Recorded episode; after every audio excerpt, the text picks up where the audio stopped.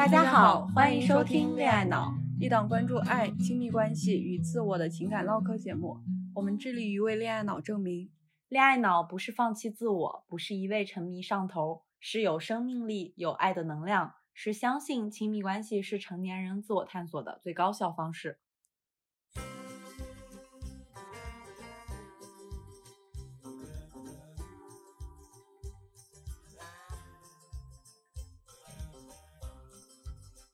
我是肖一，我是胡晓，我爱男孩，我爱女孩。我一直相信自己是个恋爱脑，我一直不觉得自己是个恋爱脑。我拒绝恋爱技巧，我依赖恋爱技巧。我是热乎乎的小狗，小狗天下第一。我是拧巴巴的小猫，小猫宇宙无敌。拧巴巴什么鬼？强行对仗。总之吧，就是说我们是完全不同的女孩，连性取向都不一样，性格喜好也全然不同。但我们相信，恋爱脑不是一个贬义词。亲密关系永远是一面镜子，照出自己的问题和最真实的样子。我们期待和你接上恋爱脑的脑电波。Hello Hello，大家好，好久不见，我是肖一，我是胡晓。我们今天这一期是一个母亲节特辑，为了让大家多一点时间去迎接母亲节，所以选择了提前上线。友情提示，还有一天多两天就是母亲节，五月十四号，对吧？是的，所以大家可以一个准备买一点礼物给大家的妈妈们，千万不要忘记。是的，不要忘记母亲节。为啥恋爱脑会更新呢？听我们细细道来。我在进入亲密关系以后，尤其是成年了之后，嗯，会在很多时刻感觉到我妈降临在我的关系里，就有个妈妈的影子总跟着自己那种感觉。对，要么呢是有些时候我觉得我操，我好像我妈呀，嗯，要不然有些时候我能感觉到。是我妈对我的影响导致我现在对伴侣提那个要求，要不就是自己变成了妈，要不就是妈妈的第三双眼睛或第第三只手在推着自己走。是的，本来这个选题一直在我们选题库里没聊过，为什么赶着上呢？是因为我们试着努力追追热点。是的，我们 主要是为了赶上一些节日的热潮，就是跟大家一起热闹一下。对，因为嗯，就是我们这个播客吧，马上到七月就要成立一周年了，吓死人。嗯，但是呢，我们因为拖更，从来没有追上过任何热点。对我们之前什么五二零啊，然后什么七夕呀，然后包括圣诞节各种，每次都想追，然后每次一个狠狠错过。嗯，我俩还都是干营销、干娱乐的呢，不深深知道热点节点的重要性，但自己从未做到过。其实我觉得我们最近更新都很勤，我们基本上呃一个月可以更新两到三期，很努力。是的，所以我们以后争取每一个节日都不要错过，露出心虚的笑容。另外就是我们非常需要大家的支持，每一期那些就是会给我们评论小作文或者分享观点，哪怕是给我们提意见的好朋友，我们都会认真记下大家的意见和反馈的，这对我们来说非常重要。是的，所以希望大家听了我们的播客，如果感兴趣，可以给我们留个言，评论一下。是的，让我们轻轻的感谢你。然后进正题吧。对，说回正题，嗯，放在母亲节来聊，或者说放在咱们播客来聊，我觉得对我自己来说是 偷个懒或者走个捷径。在长大以后，其实我们俩都是在很长一段时间里或多或少因为种种原因嘛，我们两个其实都没有办法和妈妈去对话，会觉得跟家里的关系或者跟母亲的关系有随着成长越来越疏远。我小时候是那种和我妈关系极好的人，我们俩特别像姐妹，但是我是不知不觉中因为工作因为种种嘛，我跟她的关系越来越远，包括我会觉得。过去跟他打电话，跟他一起逛淘宝，跟他一起买东西是件非常快乐的事情。但是现在对我来说，我如果长期不跟他联系呢，我会活得轻松一点。但是我会有愧疚感，他会对我表达很多，就是情绪上也不是说责怪，就是那种沉重的期待。但是呢，一旦我咬咬牙，狠狠心说，我来了，我每跟他进行一次电话或者视频，打完电话以后，我都会哇，好累，失去所有力气。嗯，所以可能。因为很多事情我会慢慢的疏远一些联系，可能更多的是在微信的文字上去交流。我差不多，就我的情景一部分，其实我觉得有你这个原因，嗯，然后另外一部分是因为我在应该是七八年前的时候出柜了。从那次出柜之后，我跟妈妈的关系就开始从一个非常恋母的小孩儿，嗯，恋母到可能我买这趟票，我是不是要买这个位置几点的，我都得问我妈，你觉得这个好不好的那种小孩儿，嗯。嗯，就变成了一个我一年可能都不回一次家的这么一个人。我们俩本来很乐观的想着说，能不能通过播客写一封信跟我们的妈妈对话，就像之前你过生日我给你写那一期一样。嗯，嗯对，结果呢，发现就真的很难。做不到，真的做不到，话都卡在脖子里，我一个字儿写不出来，真的写不出来。我没有话，你知道，就是我其实特别吓人，对他的所有的表达的欲望都是空的。嗯，我懂。嗯，但我们这个播客呢，主打就是一个关怀自己的感受，接纳自己，所以嗯我们放弃了。就是本来想给你们整一出热泪盈眶的，发现真做不到。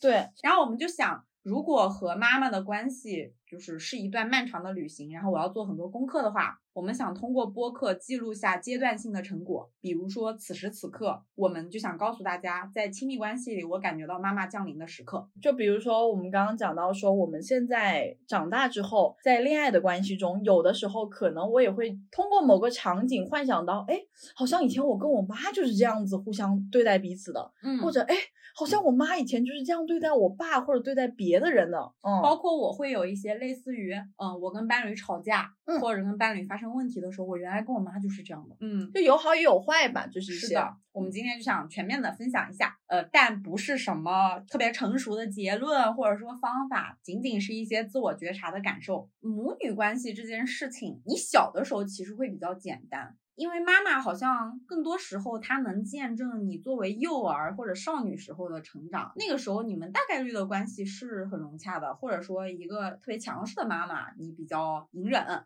但是反而是我们长大之后，某种层面上你成为一个成年人，你能掌控自己生活了吧？然后你就会觉得母女关系好复杂，对，就可能你有更多的独立的思想了，嗯然后你的角色开始变得更大了起来。你可能不是那个依附的那个小孩儿的时候，对你的关系从我仰视你变成了我平视你的时候，嗯它就很复杂。母婴关系它对我们一生到现在所有的情感依恋类型，就是有很深很深的影响。是的。然后我们后面可以展开讲讲讲这一点，母婴如何影响我们的情感依恋类型的。但是我们的态度就是。无论我和妈妈的关系多复杂，她一定是充满爱的、充满纠缠的，但我们需要去面对它，不要逃避。母女关系的模式确实是我很多行为模式的原点，我能感受嗯到。我暂时没有办法 hold 住，但努力吧。我们想在开始聊之前，先分享一个是我跟依依我们共同的心理咨询师，之前在我咨询的时候教会了我一个依恋模式，这是关于子女和父母的依恋模式，它的学名叫做安全感圆环。感兴趣的朋友其实也可以去读这本书，是我们的心理咨询师推荐我们的，我俩人手一套。嗯，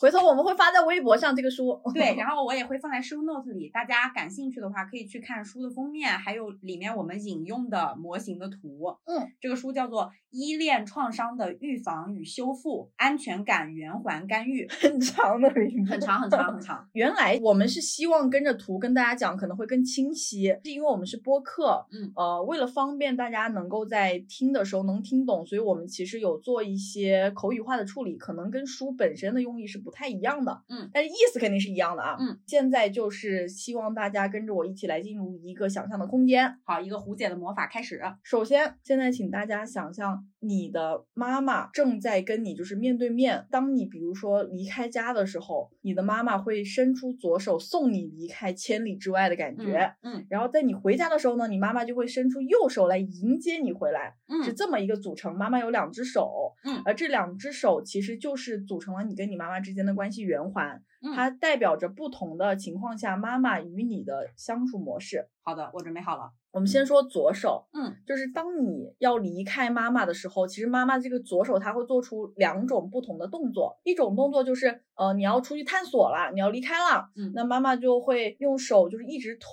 着你的感觉，告诉你你可以在外去自由的飞翔，嗯。你嗯不用怕摔跤，因为妈妈会在你摔倒的时候拖着你，你不会嗯。受伤的。在你向外离开家庭探索的时候，父母传递给你的信号是世界很危险，但没关系，我给你兜底。嗯呃，我的小孩很宝贵，但没关系，你可以自由飞，因为妈妈会保护你。这可能就会导致，比如说小孩的视角，那就是我感觉我可以更安全的出去玩，我可能对外部的世界我没有那么谨慎，因为我知道我妈妈的手会一直拖着我。对，嗯，就其实这种模式下，小孩儿就是妈妈、爸爸妈妈告诉你，其实也是危险的，因为如果不危险，我不会保护你。但是呢，我给你足够多的空间，让你自由去飞。你摔倒了，我拖好。但还有一种呢，就是在你向外走的时候，可能你妈妈这个时候她的左手从拖着你转换了一个姿势，它变成了拽着你，拽着你的衣领、衣角，嗯它会显示出一个信号是，我有点不想让你离开，或者是你离开了，但是我得把你给扯住，就像一根线一样，嗯你必须得在我手的可控范围之内。它传递出来的信号可能是，啊，这个外面的世界太危险了，你不要离开我的视视线。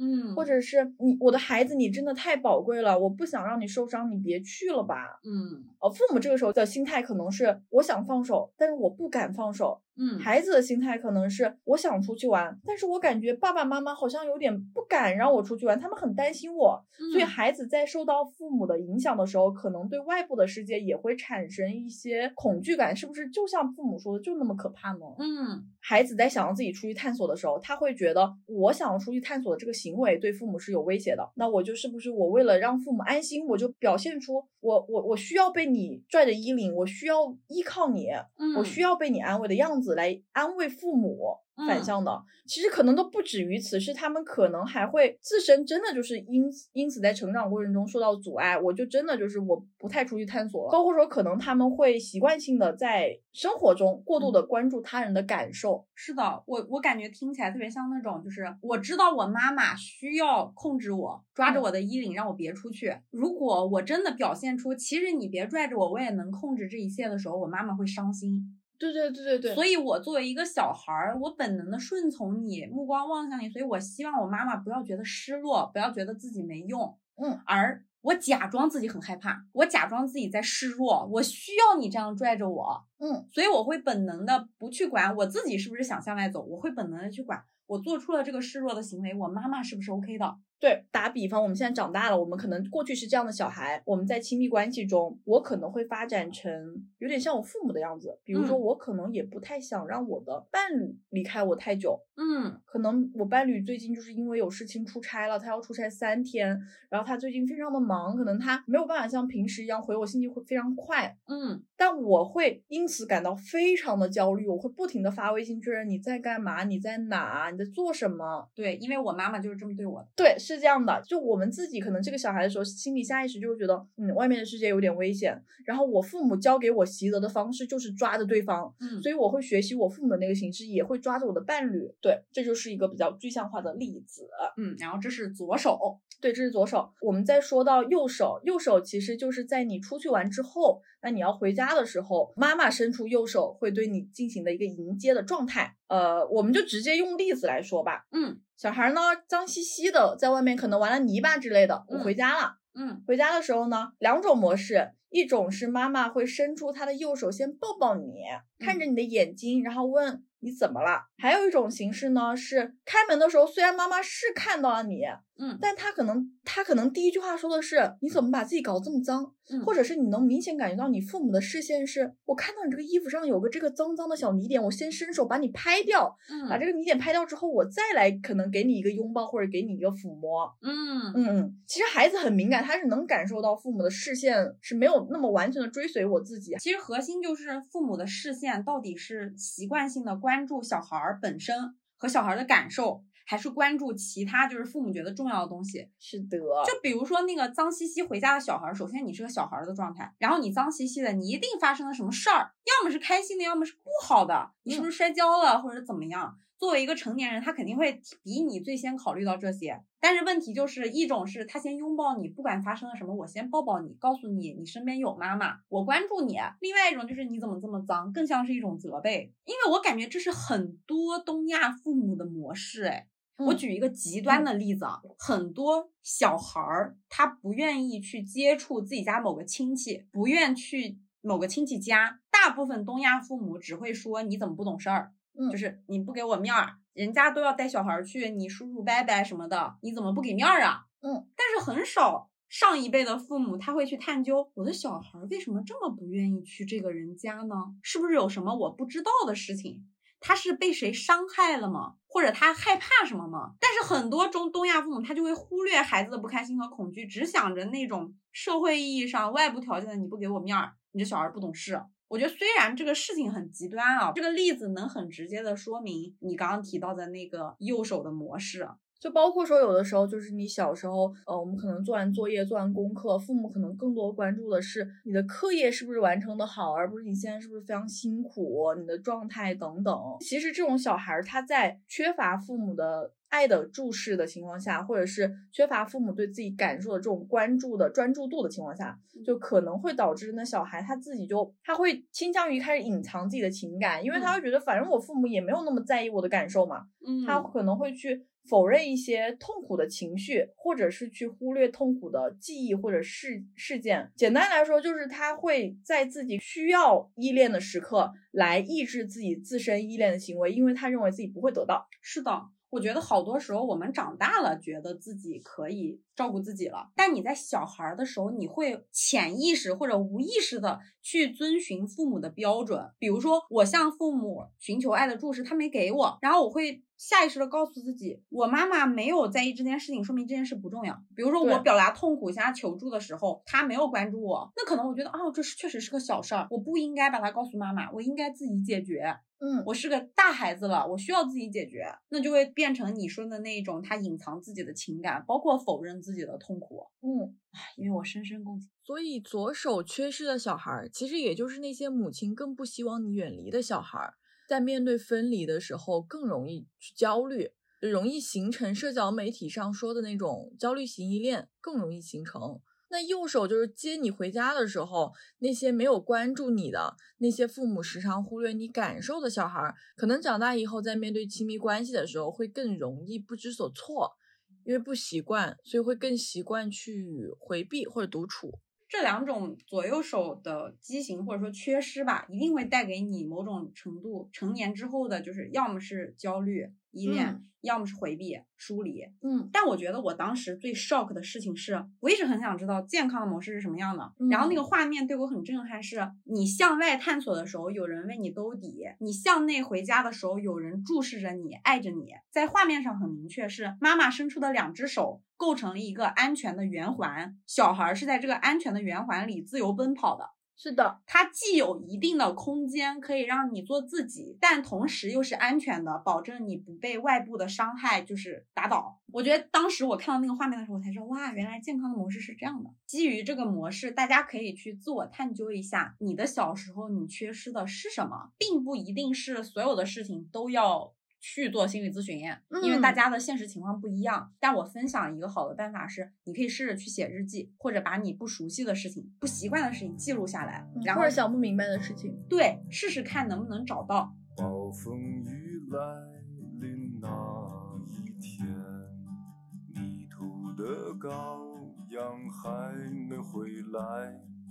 铁匠铺传来了叮当叮当声。这一切没有想象的那么糟。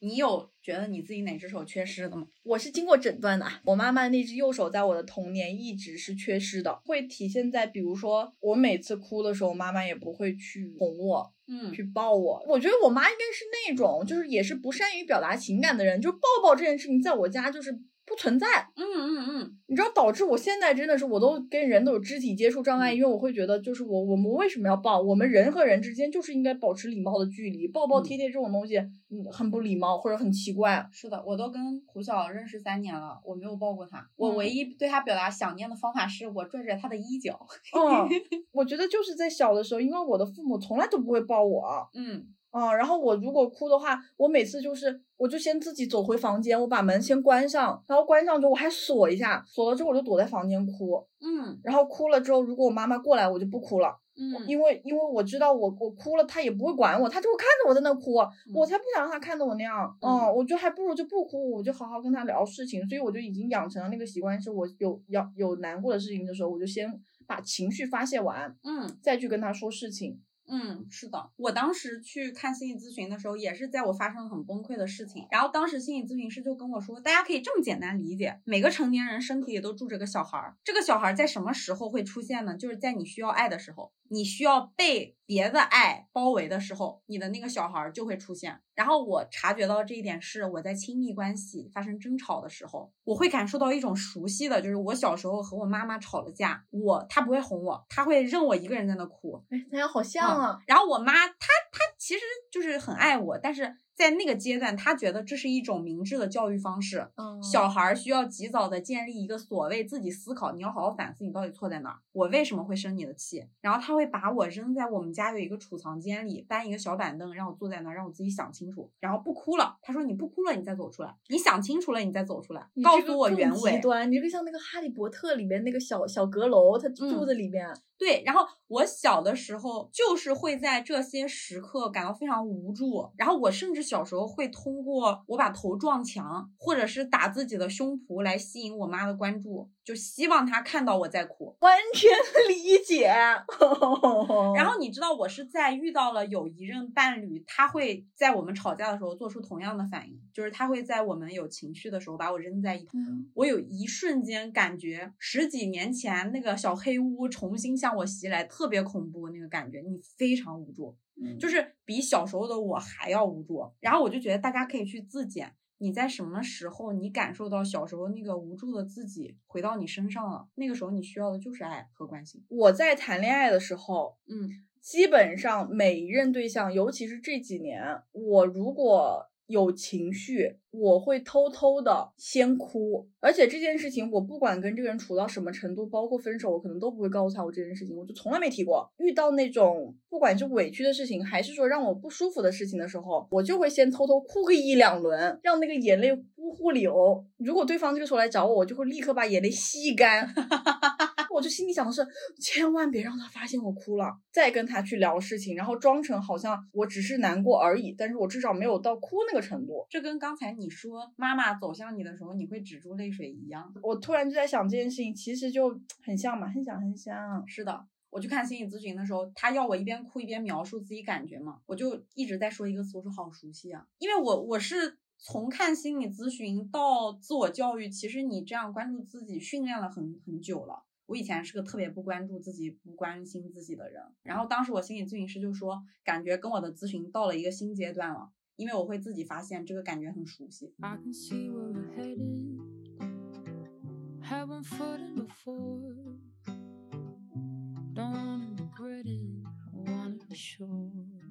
我们想要跟大家分享一些，这真的是嗯非常非常私人的感受，我也不确定我们俩在这种情绪波动下能不能讲得很清楚，呃，希望大家轻喷。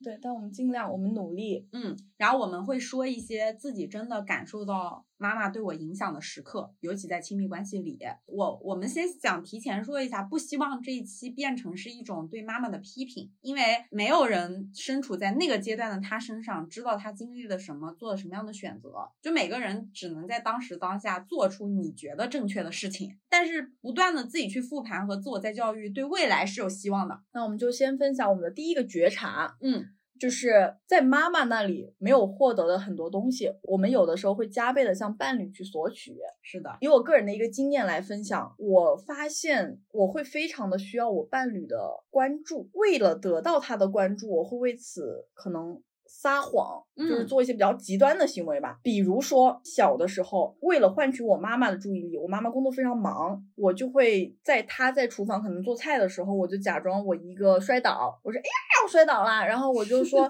那个就是妈妈你快快来，我就摔倒了，然后脖子扭了，好痛好痛，嗯，不理我。嗯，因为他可能就是知道我是装的，就很假，那不像真的。然后他就会说别骗人了，我知道你是假的。然后他还可能还是手上忙自己的事，他可能也没来看我，还在厨房。这种感受是我不管怎么哭怎么闹，但是他都不会关注我，然后他也不会去觉察为什么这个小孩没事就要装摔跤。那个时候我的感受就是，在我向我母亲发射这种需求信号的时候，嗯。就作为我赖以生存的这个依恋对象，我的母亲，她对我有很明显的疏离感。嗯，哦，就是我的信号没有被接住。他并不是说没看到你摔跤，而是看到了故意不去。啊，因为他知道我没摔，但他也没有探究过我背后的需求，然后我更加没有能力去探究我背后的需求，我为什么要去做这种骗人的行为？啊，我觉得很像。我小时候有点那种别人家的小孩儿吧，但是其实我现在回过头来看，我并不喜欢那个时候我自己，我没有什么自己想法。我最大的任务是在我妈妈跟她的朋友们待在一起的时候展示自己，然后我妈会非常骄傲的去跟别的妈妈交流她的教育心得。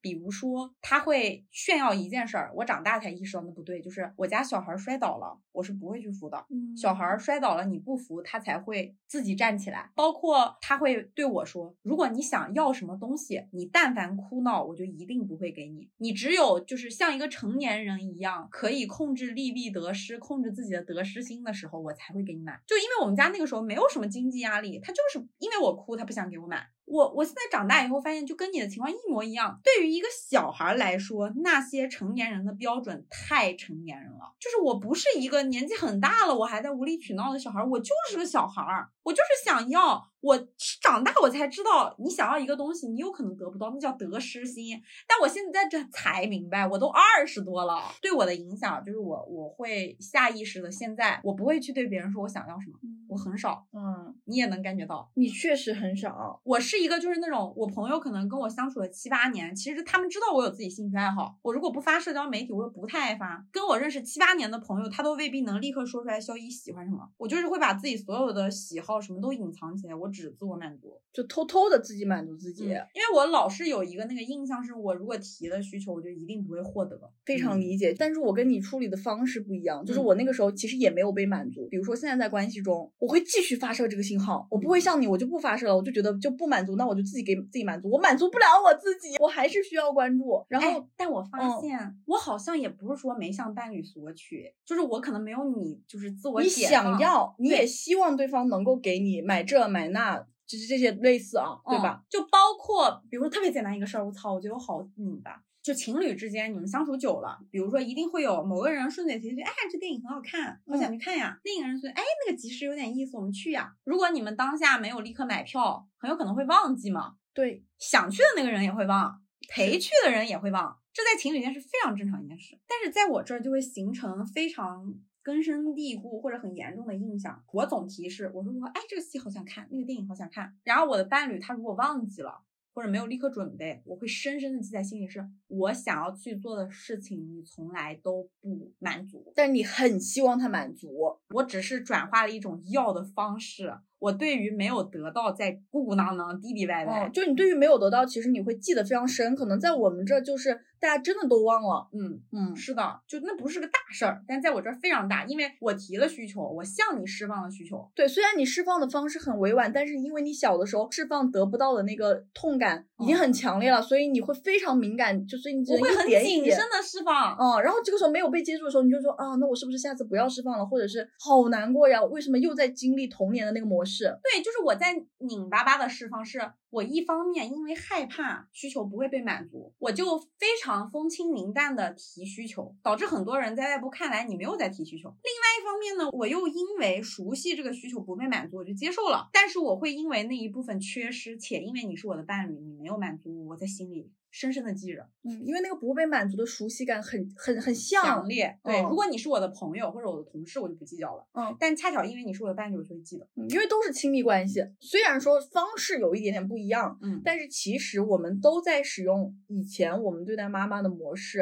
嗯去想获取一些我们没有被满足的东西，嗯对吧？就可能其实对我来说，就是我希望妈妈你可以多给我一些关注，嗯然后我期待可以从我的伴侣那边获得妈妈可能以前没有给我的那些关注感。对，像嗯我就是我过去伤心的时候，妈妈总是把我扔在那儿。我现在就需要伴侣在我们吵架的时候坐在我身边。我过去提出一个要求，他总是不满足，因为我哭就不会有。我现在就会隐隐约约的期待伴侣记住我的喜好。记住我随口提出来的假装漫不经心的需求，我觉得是这样，咱俩得综合一下，就是你你不能太漫不经心。虽然说你也不用像我一样，就是非常抓马的去提出，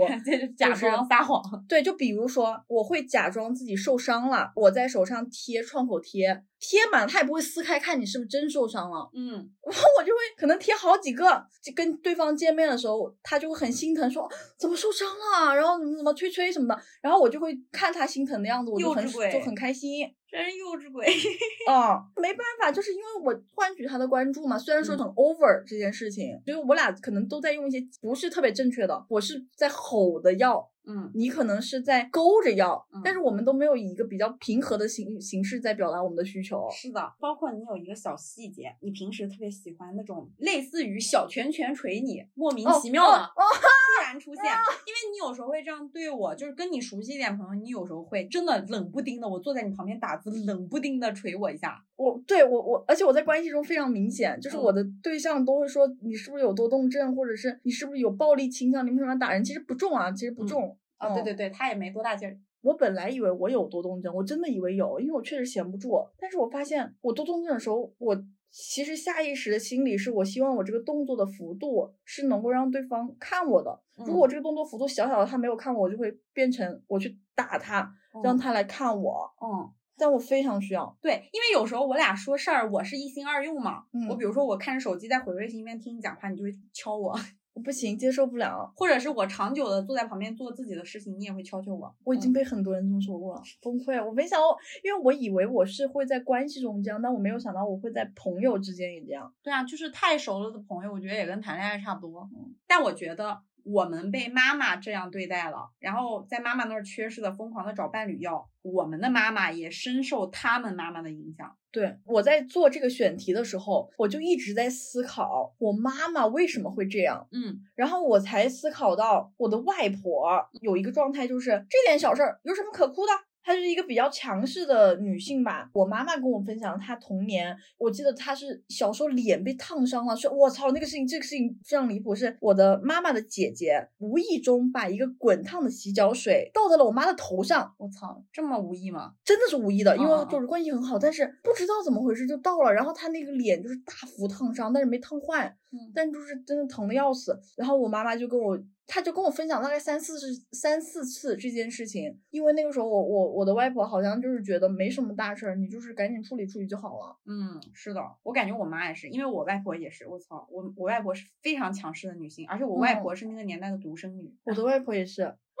然后我我感觉我妈就是一个特别天性浪漫、自然随性的那种女的，但是很强势、很凶。她即便如此浪漫，喜欢电影、喜欢摄影，但他却会觉得人有些伤心是不必要的，嗯，人有些软弱是不必要的。因为我外婆就是这么教育他的。对，他在用他妈妈对他的方式对我。可能这就是他唯一知道的方式。是的，因为在他遇到同样的事情的时候，他是被这样对待的。但是其实可能，比如说，在他还是个小 baby 的时候，他希望妈妈抱抱他，嗯然后他妈没来抱他。小孩儿并不是说我会继续向你要，小孩儿会在心底里告诉自己说，哦，那我应该是不不需要拥抱。对，他就学会了这样的新的一个模式，从父母嗯那学的。第二个觉察呢，可能更多的来源于我，这个点比较微妙，我试着讲清楚啊。因为小孩儿没有获得足够多的爱，你只会用你是婴儿的方式去爱人。我解释一下。就因为之前懂事那期，好多人会共情说，感觉和我一样，我总是在恋爱里，比如说看对方的脸色，我会最低限度的提自己的需求，有一些需求被拒绝或者被忽视了以后，我会降低它，就降低我的需求，包括我不麻烦我的伴侣，我能做的事情都自己做，我会被迫有非常多牺牲感，我甚至会很吓人啊，就是我会在看见对方工作的时候，我会把茶水都倒好放到他身边，我真的不是那种希望我自己扮演一个侍女或者妈妈，你其实不希望。对我也不希望自己是个所谓温柔的女朋友、体贴女朋友，我没有那个欲望。嗯但我就是本能的会去这么做，包括我会希望我我在家里能让他觉得家里的什么漱口水呀、洗手液啊、纸巾啊都是永远没有用完的那一天的。然后我会忍不住在对方感觉很 down 或者很疲惫的时候，我会焦虑，就是我会想，我能为你做些什么呢？我能为你做些什么呢？嗯就是总结来说，我只要谈恋爱，我总想着我能为对方做些什么，特别难受。然后其实对方也有很有负担，我也很有负担，因为对方需要给你回应了。我是慢慢长大了以后，我慢慢能去控制这些就是自己 ego 吧，去看心理咨询的时候，我说我人好累啊，我好委屈啊。然后心理咨询师就问我说：“那你觉得你需要的是什么？”我说：“我做这一切，我只希望对方能够坚定的、热烈的告诉我他爱我，他持续的爱我。”然后我我我真的我一开始一直以为我自己是太爱当妈了。然后心理咨询师当时说了一个简直震惊我的。点，他告诉我说，为对方做一切自己能做的事情，只想要获得对方爱的模式，是一种近乎婴儿的爱人的模式，不是因为我爱当妈或者我有牺牲感，恰恰好是反过来的，我是在用一种近乎婴儿的模式去爱人。婴儿的模式并不是大家理解的，就是我一味索要，看起来小孩是每天找你要奶，找你要抱抱，对吧？但其实不是，婴儿他的模式是把自己能做的一切取悦行为都向你展示，尤其是妈妈。小孩三岁以前，他最需要的是和妈妈有足够多的连接，不然他在成年以后会有就是类似于遗留反应。嗯，就是一些呃疏离吗？跟家里的也不是这个吧？遗留反应也有，也有疏离，就是。婴儿看似什么都做不了，但他已经在自己能力范围内把所有能取悦妈妈的事都做到了。比如说，你会发现婴儿总是对着你嘎嘎笑，嗯，然后或者是婴儿总是眼睛亮亮的看着你的脸，包括婴儿会在没有意识的时候握住你的手指头。小小的手掌，包括你抱他的时候，他会本能的把头贴在你的身上。你跟他讲话的时候，他其实听不懂。婴儿语言功能没发达的时候，他真听不懂，但是他会注视着你，盯着你，很认真的听你讲话。这些都是婴儿取悦人类的方式，我都惊呆了。我也惊呆了，我以为只是他舒服啊，不是，这是婴儿在取悦你，因为妈妈跟他就是在一起生活了十个月，就是有那些激素啊什么的分享。在人群中，婴儿的眼里，他的妈妈比起其他人是有颜色的。其他人是就是类似于灰暗的，嗯，他能一眼在人群里识别出哪个是对他来说最 important 的人。他做的这一切取悦行为，就是为了远远的也好，近近的也好，看到他的妈妈对着他露出温柔的注视，很吓人。我当时听完，我说我操，婴儿好吓人啊！就是婴儿居然在取悦你。但是问题就是，我们成年人都明白，如果我是个妈妈，我从来不会要求我的小孩在这么小的年纪取悦我。是的，可是这是小孩的本能。然后人类如果在三岁之前没有获得足够多的亲密爱意行为，比如说贴贴，比如说拥抱，包括妈妈在你身边，还有你摔倒时候安抚你。哭哭的时候安抚你，包括有一些小孩儿，他是需要陪睡的，你不能在他很小的时候不陪他睡，等等啊。如果你强行用一些成年人的方式去没有做到这些事情，他在长大以后的代偿会表现状态不一样。像我的表现就是我持续的在用婴儿的状态求爱，完全没有走出来，因为我小时候那种取悦我妈妈的方式，我没有得到相应的回馈，没有给够啊。就可能比如说你小的时候，在你三岁之前。你取悦父母的那些事情，可能你没有换取到妈妈那个坚定的眼神。嗯，是的，就没有给够。嗯，就相当于大家有个额度，妈妈得给满。因为我我妈确实很小，就是教我学习，教我认字，然后摔倒了要自己站起来等等吧。真的可能对你来说，不是你想要获取的那种爱。对于三岁以前的小孩来说，爱就是温柔的注视、拥抱、贴贴、亲密爱抚。你哭的时候拍拍你。是最原始的爱。你作为成年人以后，你被教化了，就是我要让你自立，我要让你学习，这些都是社会赋予你的，并不是原始的爱。嗯，成年人把这些嫁接到小孩的身上，所以小孩不明白。对小孩来说，它不是爱。所以我在亲密关系里的那种围着对方团团转，嗯，然后只是为了获得对方对我的一眼相看，或者是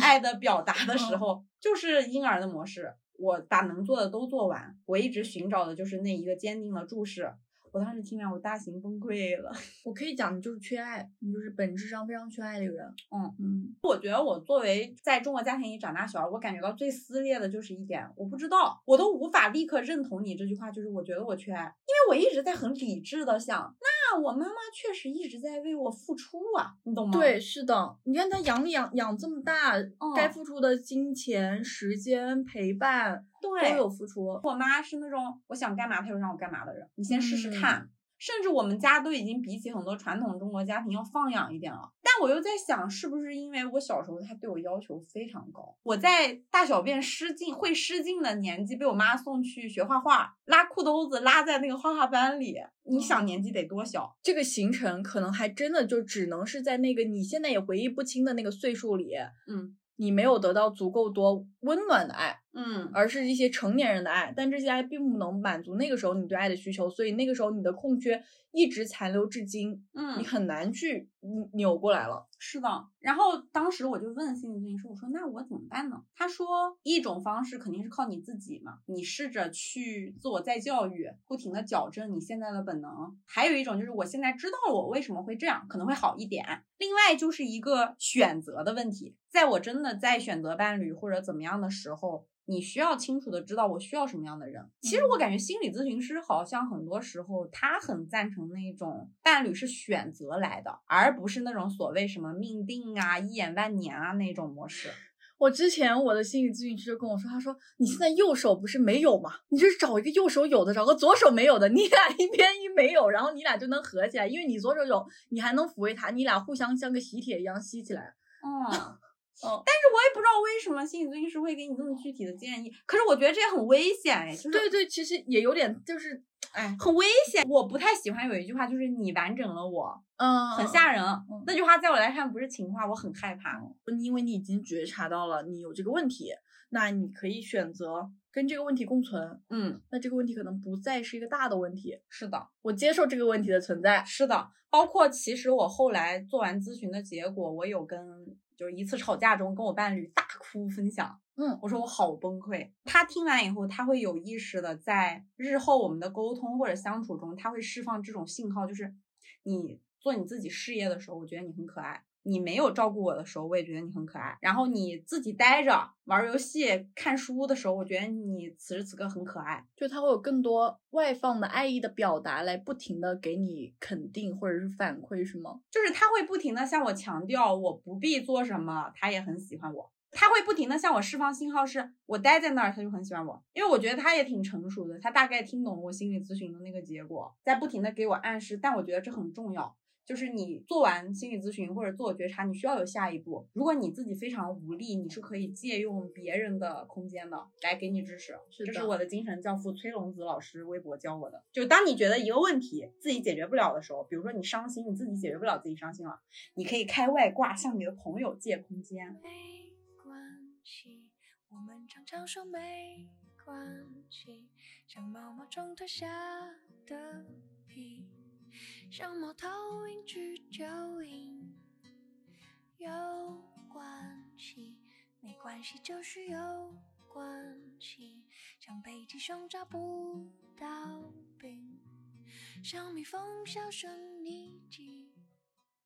那我们就来到了第三个觉察，嗯就是我们其实都会有的时候分不清那些被我们误解成爱的行为，嗯，它可能会让我们成瘾。对，就是我们会把一些其实是伤害的东西当做是爱。嗯嗯，然后在长大以后才发现，哎，这真的是爱吗？但是又戒不掉。对，就很奇妙。嗯就比如说，呃，我妈就是一个控制欲比较强的女人，嗯她可能会控制我说你要几点回家，等等等等。我其实已经习惯了这种模式，就是我觉得就是她只是担心我吧，反正一种爱，一种担心。我现在回家，我都没有超过过零点回家。很真的是这么大一个人了，我都不敢过零点回家，我怕我妈把我打死。嗯折射到现在亲密关系里，嗯，我会有的时候挺喜欢对方，比如说他也控制我，今天晚上你你你跟谁出去吃饭呢？你你不能太晚了，跟几个人呢？给我拍张照汇报一下，我甚至就觉得这个也是 OK 的。甚至你需要。对，甚至我需要，呃有时候时候需要，有时候不需要，我觉得很矛盾。但有的时候，有的时候你也很烦，就是他会一直问你，他是不是不放心你？嗯但是如果他不问我，我绝对不行，就是我会把他不问我等同于他不不那么在意在意我。懂了，听起来很像是分不清控制和爱，就我已经习惯了把控制当做爱。对对对对对，就是你知道我我我突然有一点死去的记忆攻击我，因为我遇到过控制欲极强的伴侣，就也不成熟嘛。你知道他控制欲强到什么程度呢？是他好不容易有一个机会跟朋友去网吧打游戏，嗯，他都要在五排的时候给我打语音，就是连麦一直连着。那他跟他队友的麦也开着吗？不是他跟我，比如说打手机，他队友他挂一个半个耳机那种，嗯，懂懂懂。就是他必须要跟你建立联系。然后我去干什么，有没有带他一起，我在哪儿，我在干啥，我跟家人在一起干嘛，他都要时刻知道。嗯，那个时候我以为我自己爱自由，我觉得一点空间没有，真受不了。反而是我现在更成熟了。我如果出去玩儿，跟朋友出去玩儿，我会主动就是建立一些安全感，share 我在干嘛，就是我不会搞无缘无故消失，但我们也不会时刻联系，也不查岗。对方完全比如说超过十二点没有给我发微信，大概几点回来呀？我心里觉得空落落的。嗯然后我就觉得哎，怎么不问我什么时候回家呀？嗯我就想到有一件事儿，我小的时候最开始早恋的时候，那个时候我大概上高中，是也是那种夏天，大家整体的生物钟都会更晚一点。冬天大家睡得早嘛，但夏天很暖和，可能晚上两三点街上都有人。我跟我的同学在放暑假的第一天，我们出去玩儿，我。有手机，身边有我熟悉的发小，就是我爸、我妈跟他爸他妈都认识的那种，我妈也知道有谁，然后我们也报备了，我们在一个同学家非常安全。我妈只是因为她给我发短信，我一直告诉她晚一点回家，晚一点回，我没有失联，晚一点回家，晚一点回家，她就控制欲爆炸了，然后直接就是打电话给我同学的那个爸爸妈妈，然后说我的女儿在哪，把她送回来。我当时的反应是很恐惧，因为我知道我妈要爆发了。嗯，生气了。要爆炸。我妈生气可不是生气，是爆炸，火山喷发。我就请我的发小送我回家，因为我们有个约定俗成，就是女生回家一定有男生送嘛，这安全很保障。我都十五六岁了，我走到我们家巷口就看到我妈穿着睡衣，你知道远程看见那个人头上的火已经爆炸了，然后他在那个巷口，在晚上的一点多发出了那种。整个巷子从头到尾都能听到的声音。回家以后，对我疯狂的释放那种怒意，好吓人，就是那种破口大骂。你想干什么？你是不是觉得翅膀硬了？然后说什么？你现在就是不想回家了？你心野了是吧？什么什么的，就是平时只要是好的状态，我妈是个非常开明，就是你跟同学出去玩出去玩。但是，一旦我超出了她的控制范围，或者是他有点像那个勾着我的手，嗯你可以往外走一点点，但是你不能超出我的预期和控制。如果你超出了，我就会给你惩罚，哇，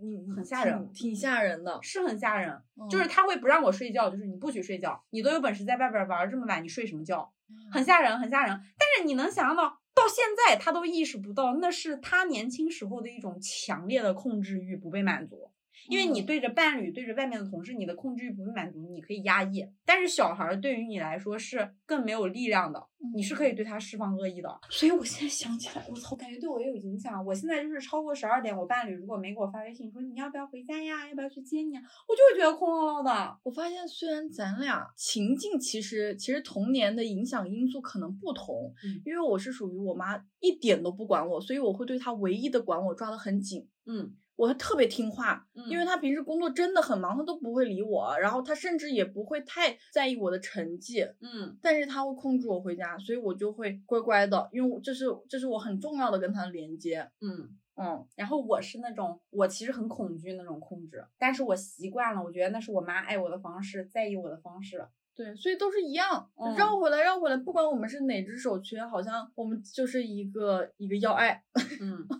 其实你知道，我现在在想，如果这种控制真的是爱的话，如果这是个好东西，我会想要这样对我的伴侣吗？嗯，其实一下就戳破了，就是你觉得那是一种爱的话，那你问自己一句。你有一个你爱的人，你会想要用这种方式对他吗？我就在反思，比如说我伴侣，他有时候就是出去见老同学什么，可能偶尔聊得很晚，他会很有意识的告诉我，我可能会晚点回家哦，或者怎么样。我的本能，我不是装样子，我是真的会告诉他，我说没关系，你们可以多见面聊一会儿。我有一点像那种把他往外推，你多待一会儿，多 enjoy 一些时间。如果我觉得那种控制是一种爱，我就不会用这种把他让他多待一会儿的方式，我反而会你快点钻回家，你几点回？你想干嘛？嗯，对呀、就是你不愿意对你爱的人做出这件事情，他就不是爱，只是你习惯了，你成瘾了，对，但戒不掉，真的戒不掉，跟你很像。完全我也可能会推一推的那种，就是嗯我真的不想管你。对，因为我疯狂想告诉他，你在外面玩，我真的没关系，我希望你 enjoy，因为我知道那种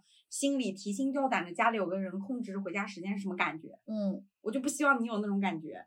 我到现在我都有那种，我都能想起那个晚上，我知道我妈火山要爆发前，我跟我发小往回家走的路上，我的忐忑。中国小孩儿这种分不清伤害和爱的情况下，东亚社会吧，我觉得就是分不清这种情况太多了，父母也分不清什么是爱你的行为。什么是我觉得好的行为？什么是会伤害你但强行赋予正义感的行为？父母可能通过做这些事情来消除他们的焦虑感。嗯嗯，但是因为父母他自己没有那么成熟吧，他心里真的觉得我在为你好。嗯，对，这点是的。之前开头讲了我出柜嘛，我的父母是真实的，就是有在尝试掰直我。就比如说，呃，微信名片上给我推那种电击疗法，虽然很离谱，嗯。就这件事情，你客观跳出来看，我翻译一下：一个父母，一种情况是父母接受你是 lesbian，但是他知道在东亚社会你会生存的比别的小孩可能艰难一点。所以尽量给你兜好底，比如说帮你留好社会资产，呃，帮助你建立自己的生活，以防自己老了去世了以后你无人照顾嘛。对，其实说白了，LGBT 我觉得最难的在当下社会就是你会生存的比别人艰难一点。是的，你很有可能就是一个孤独终老。对，没别的，我觉得没别的问题了。但是父母他们觉得好的那种模式，我翻译一下，他在强行的告诉你，你这样活着是错的。他在否认你，你活着是错的，你有病。然后他觉得这种痛苦。随随便便就能忍受了，只是为了那个所谓我要把你掰直，他不会觉得小孩身份被否认、自我认同不坚定，然后被父母不接纳这种是痛苦。他最开始是这样，他最开始会跟我说，呃，你要变直，因为你可能会被工作环境中的很多人不接受，可能有些人比较刻板，他是会讨厌同性恋的，那你这个时候可能会受到歧视，你会不会事业发展上受到打压？嗯，你在各个环境下没有得到合法的权益的保障，嗯，你会失去很多东西。我倒觉得这个也不无道理，在现在这个社会中确实存在。是的，但是他后来发现这套说不通之后，嗯，他就开始跟我说：“哎呀，你看妈妈这么大了，呃，平时下楼呢，你说家里亲戚朋友的出去玩，叔叔阿姨的同事，我到底怎么跟他们讲啊？我跟他讲什么呢？我我孩子就是不婚，我孩子找不到对象，就是他他就开始以这个，他说你不为自己想，你为我们想呀。”嗯，但是我就觉得这件事情就更扭曲了，他在我这就变得是，就是感觉很奇怪，为什么你们说着是为我好，但是举的全是你们自己受到非议的例子？哎，但我觉得这种事儿真的很常见。是的，先识别吧。我有一个就是觉察吧，是我自己有一点被驯化了，就是我妈妈如何教育我的，她如何规劝我的。虽然我长大了以后发现有些是错的，但是我已经按照她的方式长成了这样。举个最直白的，就是因为我妈一直在鼓励我长得非常独立，你需要自强，你要不占别人便宜，导致我没有办法正常的撒娇提需求，我不会撒娇。你看我刚刚提到的，我想要什么东西的时候，我妈给我的反应是，你哭我就不会给。然后我想做什么事情，如果那个事情不在我妈的计划内，她就会觉得做这个事没必要，做这个事情是不正当的。我长大以后在谈恋爱里，我特别不会撒娇，嗯，特别特别，我也不会依赖别人。我甚至有些时候是表现的有点疏离的，就是虽然我跟你谈恋爱，但你是你，我是我，嗯，就是很有边界感或者距离感，或者画的很清是那种吗？其实不是边界感，就是我可能跟一个人在一起两三年，我跟他还是很客气，啊，懂懂懂，非常客气。就比如说我会。在一些就是你们生活在一起，有一些你各自给钱啊什么这些小事情上，我宁愿自己多给，我都很难花对方的钱。嗯，然后包括我我想干什么的时候，或者是我们吵架了，我很不会哄别人，我会问你怎么了，然后一板一眼的，特别容易把事情搞得很严肃。我有个问题，嗯，就是你的母亲会对你撒娇吗？不会，我妈妈不会对我撒娇，所以相当于你没有一个学习的样本，然后。因为他没有对你撒娇过，然后他也没有给你撒娇的机会。我觉得我妈她可能在我很小的时候，她就希望把我教成一个特别成熟的小孩儿。你虽然这句话听起来很别扭啊，嗯，比如说她会在我很小的时候告诉我你要如何去社交里，就比如说他会说你你买雪糕吃，你一定是你要么身上只有一根雪糕的钱，你跟别人一起，你要么就是买一根雪糕给别人吃，嗯，要不就是。别吃，嗯，绝不可能是你用这一根的钱买一根给自己吃，这好奇怪啊！这个这个这个这个，嗯，他觉得就是这是社交嘛，啊，孔融让梨的故事，嗯，在我的心里是让我把所有自己需求放最低的故事的原型，就是把我的需求一定要置于别人的需求之后，因为他告诉我，你把这个梨让给别人是好事，我觉得谦让是需要在你有价值判断的时候再教育的，嗯不然你会分不清自我低需求和谦让。我就会本能的不满足自己，然后我觉得那些是合理的，哪怕比如说我有一瞬间而过的失落，包括我我小时候经常有那种情况，就是过年别的小孩来我家，我小时候特别想要吃那个旺旺大礼包，不，我们家不是没钱买旺旺大礼包，嗯是第一，我妈觉得那些食品不健康。那个时候我应该才五六岁吧。你看我小时候是这样，我因为嗓子不好，我妈不让我吃冰淇淋。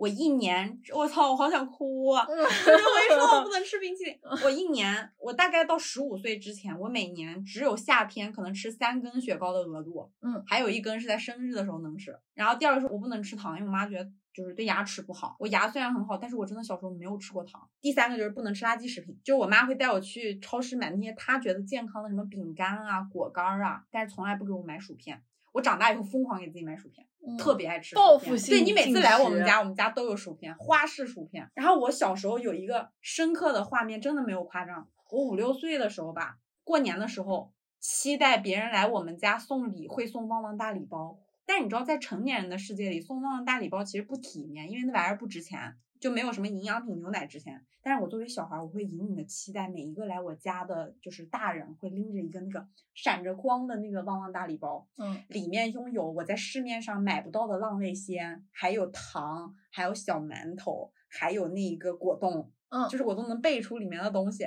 特别心碎的是，每一次我们家送来了旺旺大礼包，我妈都会把它送给来我们家拜年的小孩儿，我巨伤心。其实我从小到大就一个愿望，我想要一年多吃几根雪糕。然后我想要一年吃一个旺旺大礼包，那个旺旺大礼包只属于我自己，而不是你把里面的就是果冻拿给我，把其他给别人，好伤心，真的好伤心。但是我妈告诉我那是对的，我就觉得哦那样是对的，那样是健康的，你咋信的呀？就是太小了。我小时候，我妈也这样对我就是、呃，类似于把辣条什么的扔掉，嗯然后把可乐倒厕所，告诉我可乐不是用来喝的，可乐是用来洗马桶的，照样背着她搞啊。这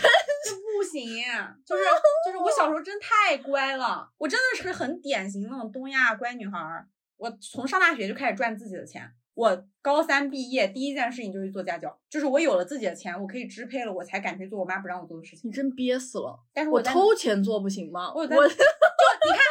首先乖女孩儿被教育的是偷钱是错误的，嗯对吧？偷钱是错误的，是不行的。我是一个闭环，首先我妈告诉我你要遵守这些美德，其次是你看妈妈是为你好，你是健康的。然后我妈会告诉我，你看我每周都会带你去超市，让你自己挑选零食。但是我长大以后才发现，是每周她都会带我去超市挑选她觉得可以的零食。然后你知道前两天微博不是有一个段子是，呃，就是有个网友看到有个小孩儿跟他妈妈去超市，然后他妈妈恶气冲冲的指着零食架上面的那一包小零食说：“你想要的是这个吗？”然后小孩说：“嗯嗯。”所有人都感觉他妈妈是故意不给他买。他妈把那一包零食从就是他们购物篮里拿出来，扔回货架上，从货架上面拿了一包最大号的下来，放到篮子里，嗯，我都看哭了。天了噜，嗯你就是我，我因为很多需求是我妈先一步，她已经告诉我，你这样是不对的，你这样是不健康的，你这样是不好的，我都不敢提。因为如果我提了，我表达了一点点我想要的，那那个东西就一定我得不到。列第二个闭环吧，嗯，因为我妈告诉我，如果你提出了你想要，你就一定得不到，嗯，所以就是不提，说不定还还有可能。然后第三个闭环是你别哭哦，你哭了你就得自己去小黑屋里坐好，想清楚你到底哪些地方错了。没有撒娇这个选项，因为我妈就是她特别希望把我养成一个讲道理的人，我发现了。我大概能想象到你妈妈希望你的那种形象，就是一个理智的女性，然后我对所有的东西都有一个很完整的价值判断，对一一毫一根一毫都量好，然后健健康康的一个优秀女性。对，包括就是你不会被情绪支配。但是你知道，我长大以后我才意识到，情绪是有价值的。你内心的渴望，你想要什么，这是正当的。那种罔顾人类需求，强行按照什么是对，什么是错去过日子的方法，其实很难全社会。嗯就包括我有的时候觉得，社交媒体上其实一直在说“情绪稳定”这个词，嗯，就会去规范，比如说我一定要找一个情绪稳定的伴侣，我一定要做一个情绪稳定的人。但是不是其实这就是一个悖论，就是不可能有人真的我去把情绪给阉割掉，时时刻刻稳定。是情绪稳定这个词。是因为更能刺激大家的共鸣。但真正核心底下就是健康的，大家想要的那种伴侣是遇到事儿能帮你扛事儿。嗯你们可能一起哭一回，然后哭完了，他能擦擦眼泪，帮你一起扛这个事儿。嗯你们可能并不一定能立刻共情对方，但是他能感同身受的听你说完你的伤心难过，好好的安抚你。我觉得大家想要的是这种伴侣，但这些绝不是一个情绪稳定就能概括的，真情绪稳定机器人。是的，然后我就发现，在这些模式下，包括我长大以后，我在很多人生的关键时刻，我妈希望我独立自主，所以她不会就是用那种给我兜底的模式吧。我怎么说呢？我觉得我有一点矛盾，是我一方面又被她薅着衣领子，让我不要脱离她的控制；另一方面，她又有一点在特殊情况下半拉着兜着我，嗯就导致我会变得很矛盾。我在遇到大事情的时候，我不知道世界上谁能帮我，嗯然后我会感觉这个世界上没有人给我兜底。他是一个非常认着自己性子来的人，我活成了他的反面，我非常看他的脸色，我非常在意各种人的脸色。他是以自我的价值和判断为中心的那种人，活得很潇洒。然后我活成了他的反面是，你处处看人的眼色，我处处以别人为中心。嗯嗯，我会在很多时刻感觉很沮丧，感觉世界上没有人为我兜底，包括我向我伴侣坦诚说我没有办法对他提需求的时候，没有办法撒娇，我都觉得好好沮丧，好沮丧。怎么办呀？我天，我现在听的就是有点，就先这样吧，先想想办法吧。车到山前必有路吧。我感觉我从上大学到现在就是强烈的自我觉察，你每天脑子里都在想，然后再配合一些看心理咨询啊、看书啊什么的。就是我感觉我过去不认识我自己，我就是身上很多地方难受，但我说不出来为什么。你觉得现在差不多其实能说出来了，对对，有一些我是能说出来，我只是不知道怎么解决嘛。我感觉你去看心理咨询，就跟写日记是一个功能，它只是引导你把这些事儿说出来。对，它引导你去回忆过去可能一些你忽略的情节，然后你自己在回忆的过程中，你会把它分类归好，可能是怎么怎么样。对，包括心理咨询师，他特别能从你某个表达的字眼里去看出你背后藏的是啥。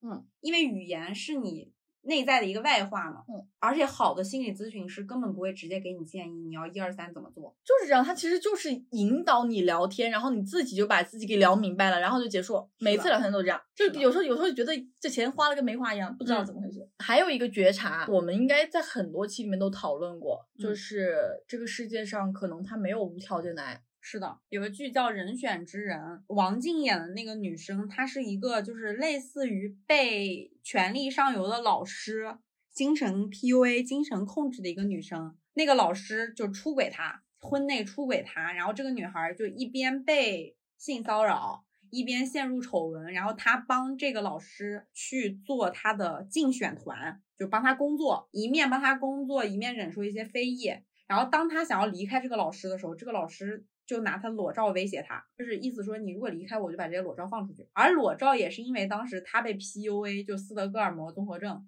他又怕离开这个老师分手，被迫拍的。你可以理解为在当下社会，一个女生遭受这样的丑闻又无法分开，她的家里人知道得多生气，对吧？嗯，你也能感觉到，就是家里人肯定会责怪她呀，或者怪她不小心啊，怎么不跟家里说啊，等等吧。啊，怎么那么蠢，就给人拍了对对对照？对，嗯，那个剧我看到哇哇大哭，是因为这能剧透吧？能能有以下有剧透，以下有剧透，嗯嗯，好的。就是他最后破釜沉舟，他自己主动找到媒体说了裸照这件事情，嗯以及说了自己被出轨这件事情，然后害的那个老师就是没有办法再竞选了嘛。他做完一切行为之后，他把裸照都给媒体了。然后告诉了这些事情，她是个丑闻缠身的女孩了。不管你再勇敢，在社会里都是受到舆论冲击的嘛。嗯她坐车回到了就是老家，回到老家那一幕是她的爷爷年纪非常大，坐在那个车站里等她。然后王静演的那个角色很素，扎一个马尾，从那个车站闸口出来以后，走到爷爷面前，他们没有说一句台词，没有说一句话，那个爷爷就是抱住了她。嗯我看的哇哇大哭。这一个情节写的美好是美好在，你看这个剧，你相信世界上真的有人这样无条件爱你，嗯他知道你做了错的事情，你一定也受了非常多的苦，他不会第一时间像你说的那个右手缺失那样，他只看到你做了什么责备你，他会看到站在我眼前的这个小孩是一个受伤的人，他被社会也好，被权力也好，深深的受伤了。我当时真看哇哇大哭，因为我就是觉得世界上没有无条件的爱，他很难嗯做到。只有在影视剧里我会看到这种，我在我出柜之前，嗯我的脑子里面无数次的幻想过，如果我跟我妈妈说我是 gay，我是弯的，我喜欢女生等等，然后我妈妈或者爸爸他们会给予我的回应是“我爱你”，就是我最希望听到的回应是我爱你。或者我依然爱你。嗯，包括我之前其实看过有一些就是别人的出柜视频和一些采访，我在给自己做功课的时候，就是有一些父母的回答就是这样的，嗯。就会让我更向往这件事情是可能存在的，我的父母是可能会给予我这样的反馈的。嗯。嗯，然后但是也就是直到我出柜的时候，而且那个时候是算是被动出柜，是属于我妈妈也有觉察，然后我妈妈主动问的我，嗯，所以我觉得我妈在问我之前，她其实是了解过同志这个群体的。嗯所以在他问我的时候呢，我当时心里想了一下，我在想说，嗯，我感觉他会说他爱我，嗯我觉得他应该知道这是一个很好的给我的答案，所以我就决定在他问我的时候承认我是弯的，但是就是一个很不凑巧，他就是一个狠狠的沉默了，然后说了一句是。你觉得你能改吗？哦，然后我就啊，然后然后 就有一个，反正就是一个很很低落吧。讲简单点，你会在一些时刻感受到，如果我做错了，而且尤其是在他们眼里这件事是错的，嗯我做错了以后是不会被爱的。我只有修正了，或者下一次不再犯这个错，他们才会爱我。而这个错并不是真正意义上的对错，是有没有符合他的期待。我甚至有时候很悲观的想，我觉得他们爱的是想象中的我。这件事我觉得他们也没错吧，就是他在他的视角里，我在我的视角里，我觉得这件事情特别像东亚的亲子关系，你们相互依偎，你们共生着。嗯你们离开对方一定会损耗一大半的生命，但你们连在一起又互相缠绕、互相纠葛，有痛苦就。大家如果接受世界上没有无条件的爱，我们就不要去标榜这件事情。或者说，如果你一旦对你的嗯孩子做了这件承诺，你得知道这个承诺背后是成年人成为父母路上需要自我教育非常久的一件事情。我们好像已经在接受这个世界上没有无条件的爱，可是从我们的心底深处，我们仍然希望无条件的爱发生。我感觉我这几年一直在跟这件事情做斗争，就是我在通过跟我父母减少联系，嗯来跟他们去抗争，说我不满意你现在对于我这个性取向的接受的程度。嗯然后大概是呃，因为我出柜七年，应该是到出柜第四年的时候，第五年的时候，就是这个关系已经很僵很僵的时候，我妈实在受不了了，然后我换来了一句，她说，她说不管你怎么样，虽然我知道你已经努力在改了，或者你可能没有改，我也不知道，因为你好像什么都不愿意跟我们讲，但是我还是想告诉你，其实我们是爱你的，嗯，就是那一下，我会觉得也可能他还是无条件的在爱我，或者这件事情对他来说已经不是个错了吧？或许啊，我不知道，在那一刻会觉得，就是这个爱更更真实、更更无条件了一些。是的，其实我自己有代入过，如果我生小孩儿这件事情，我恐惧或者说不愿意生小孩儿，不是因为什么清高的理由，就是我没法对一个生命负责。我知道我会忍不住被父母这个身份欺骗。如果我成为妈妈，我肯定觉得天呐，我成为妈妈了，我肯定能有一些无条件的爱。但很多时候不是的。我跟我身边同龄女生生过孩子聊过，她说她觉得她生孩子的第一年，她跟那个孩子没什么关系。她没有像电视剧演的那样，就是因为这个生命出生，我觉得哇，我的生命跟他有连接。嗯嗯，然后他甚至不敢把这个事情说出来。我完全懂。嗯，我之前看《老友记》的时候，呃，Rachel 她怀孕了，然后她去照那个心电图，因为影视剧里面每一次就是男生女生一起去照的时候，都会有那个感动画面，是我们看到小心脏嗯跳动。然后她当时的反应就是先，首先她的医生的装成她看到了，但实际上她没看到。她回去之后拿着那个 B 超说，到底婴儿在哪儿啊？我根根本就看不到，更别说跳动了。对，就是，但是你如果成为父母，你很容易自我催眠，说啊，父母就是会有无条件的爱的，那我觉得我无条件爱你。但你真的在实际执行的过程中，你发现你能做到不讨厌这个小孩就已经很不容易了，你能做到日复一日的被他烦就很不容易了。就是无条件的爱这件事情是需要很沉重的代价的，需要你克服很多人类的本能和惯性的。爱别人如果真是有条件，我们彼此承认也可以，但是尽量少让你的小孩儿察觉到我这样做错了，我父母是不爱我的。嗯，我觉得那个度太难把控了，我暂时做不到，我自己还从这当中没走出来呢。而且你知道，我们说了这么多，我不知道你有没有一种感觉，是你在亲密关系很多时候你会发现，我一直在努力成为我妈妈的反面，但我居然会在有些时候很像我妈妈。比如说，我会用我妈妈爱我的方式爱别人。我会活在一个状态里，是我从小我会写小本子上说。我不要像我妈，因为我觉得我妈太多缺点。嗯，然后因为是不是因为写多了，我感觉这个抗争可能成功了。我对自己像妈妈的瞬间非常敏感，我会在像的时候即刻压制下来。但是我大概懂你的那个意思。你会感觉到吗？会感觉到那一刻我被被控制了，被附身了，然后会立刻压制。嗯嗯，会有是会有。我也会立刻压制，但那个瞬间会冒出来。对，就是那没办法，因为你小的时候你就是会跟你身边的人学。是的，嗯，因为他对你的影响太深了。母女关系这个事情太复杂了，是的，是的。就心理咨询师闹明白了原理，也能开导我们，他都未必能处理好自己的亲子关系。就我跟我妈一直努力，我在跟她背道而驰，却在很多时候很像她，或者很多时候重现我面对她小时候的样子，然后我就感觉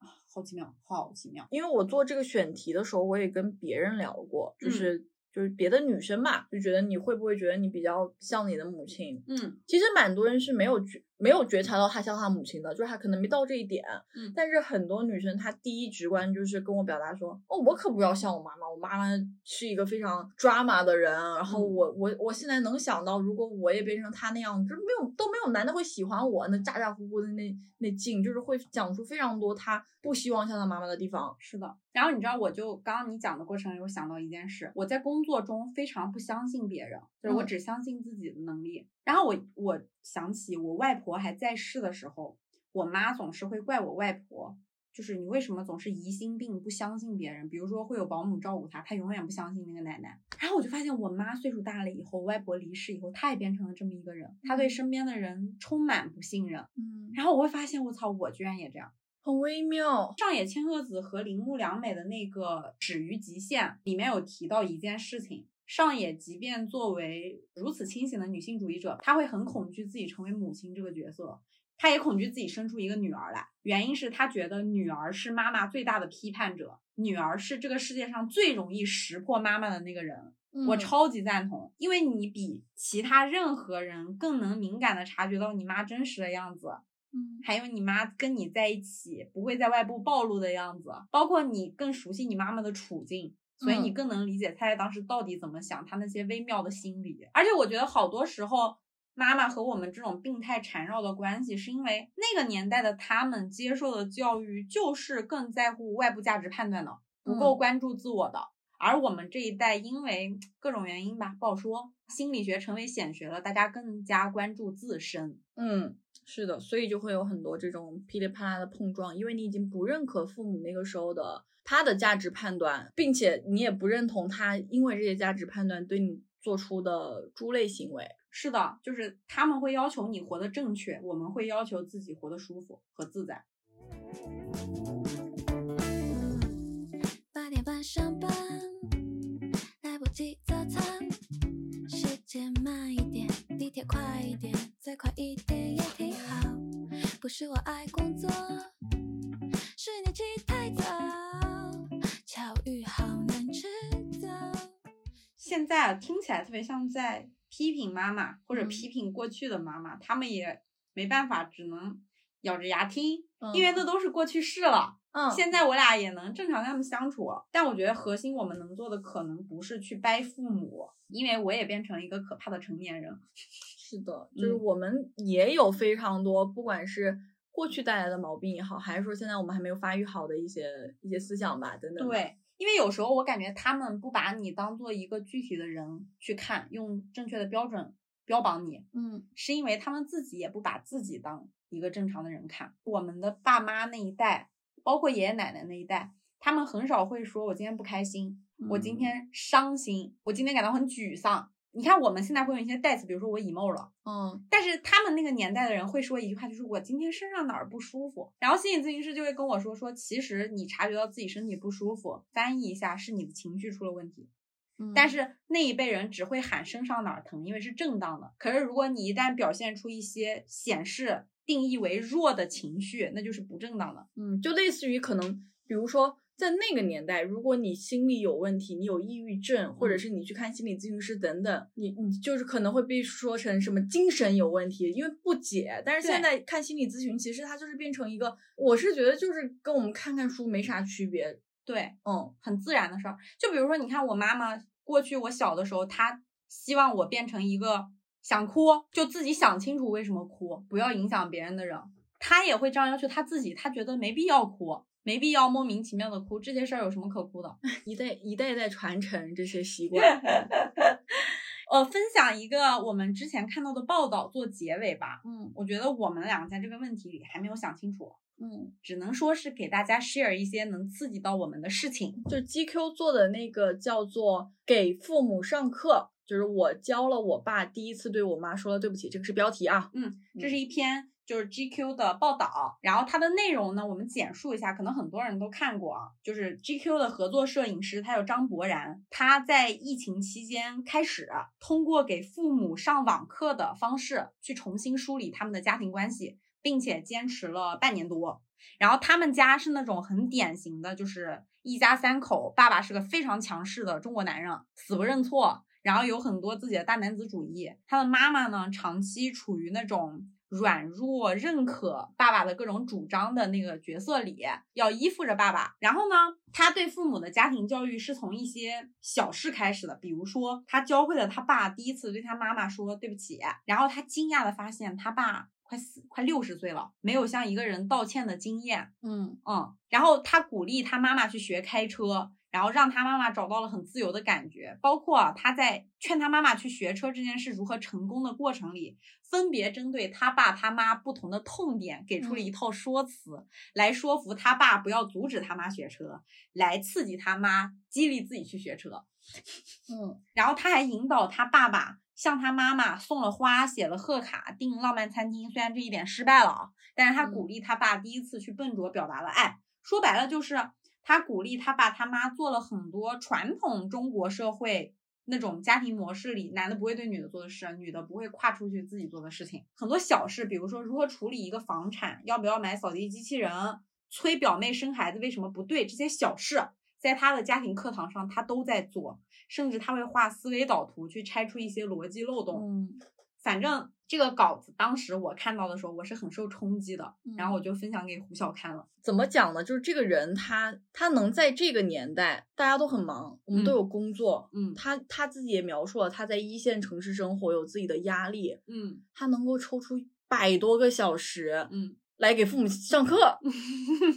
我想说，就是这可能真的是爱，嗯可能我们也不能说我们不爱，嗯，但是你要想设身处地去讲，我怎么样去抛弃我工作上的压力，我生活中的，甚至是我我我能不能割舍我每天打游戏这几个小时去给父母上网课，我觉得这都很难。对，大家如果感兴趣的，可以去看一篇稿子，我们会贴在 show note 里。嗯我是比较震惊的事情是，这里的道理啊，你看了那稿子，你都觉得说得通。比如说，他觉得一方面上课能解决他爸妈想跟他打电话的问题，另一方面能改善他们家庭关系，另一方面是他居然能给他爸妈上课，他真的做到了。对，他爸妈接受了这种权力的逆转，嗯很厉害。然后以及他真的在这个过程里非常细致的去感受每一个人，我怎么样能说服他达到我那个目标，哪怕我是动了一点小心机的。比如说他妈妈学车这个事儿，他会私下偷偷告诉他爸说：“你看，以后你喝酒就有人开车了。”因为他知道他爸是个什么样的人，嗯，哪怕他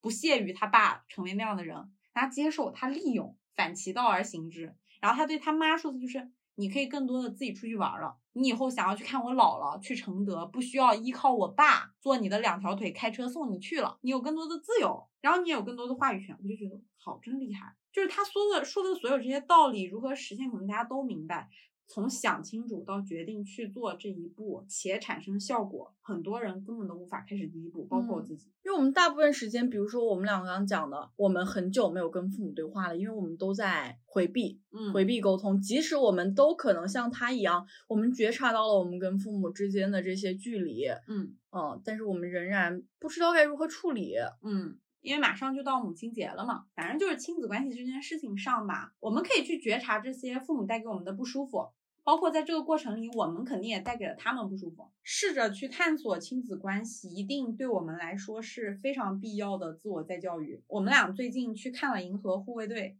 下面也有一点点剧透。我觉得里面有一个细节非常打动我，是火箭，嗯，他在最后回到那个他的原点那个笼子，看到自己是什么品类之前，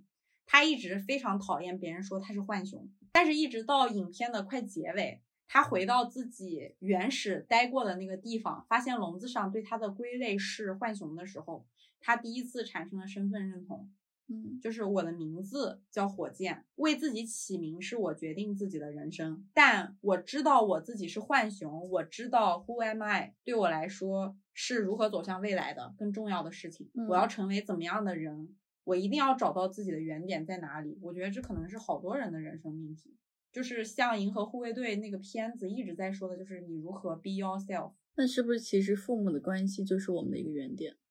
算吗？你觉得是吗？不记丢啊！看大家的答案。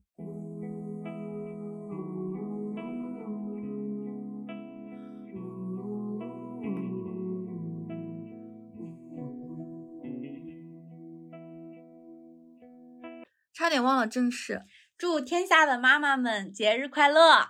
然后，肖西斯女士，大洋百货女士，虽然你们俩听不到这期播客，但我们仍然选择用魔法打败魔法。虽然我们在复盘过往你和我的爱恨情仇，但我我们依依然然爱你们们哦哦。我带着比身体重的行李，犹如尼罗河几道闪电，看到一堆光圈，不确定是不是这里。我看到几个人站在一起，他们拿着剪刀摘走我的行李，擦拭我的脑袋，没有机会返回去。直到我听见一个声音，我确定是你，可你怎记得我？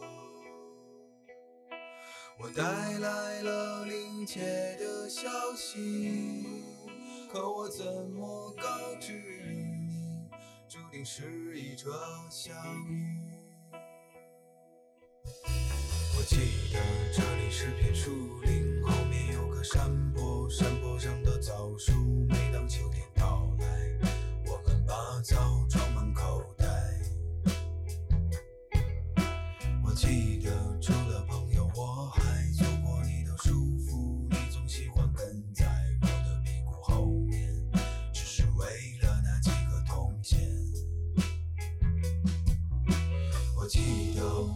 我们曾是恋人，后来战争爆发，你上战场后就再也没有回来，直到收不到你的信。我们总这样重复分离，却要重新开始，相互送别对方，说着来世再见，再次失忆着相聚。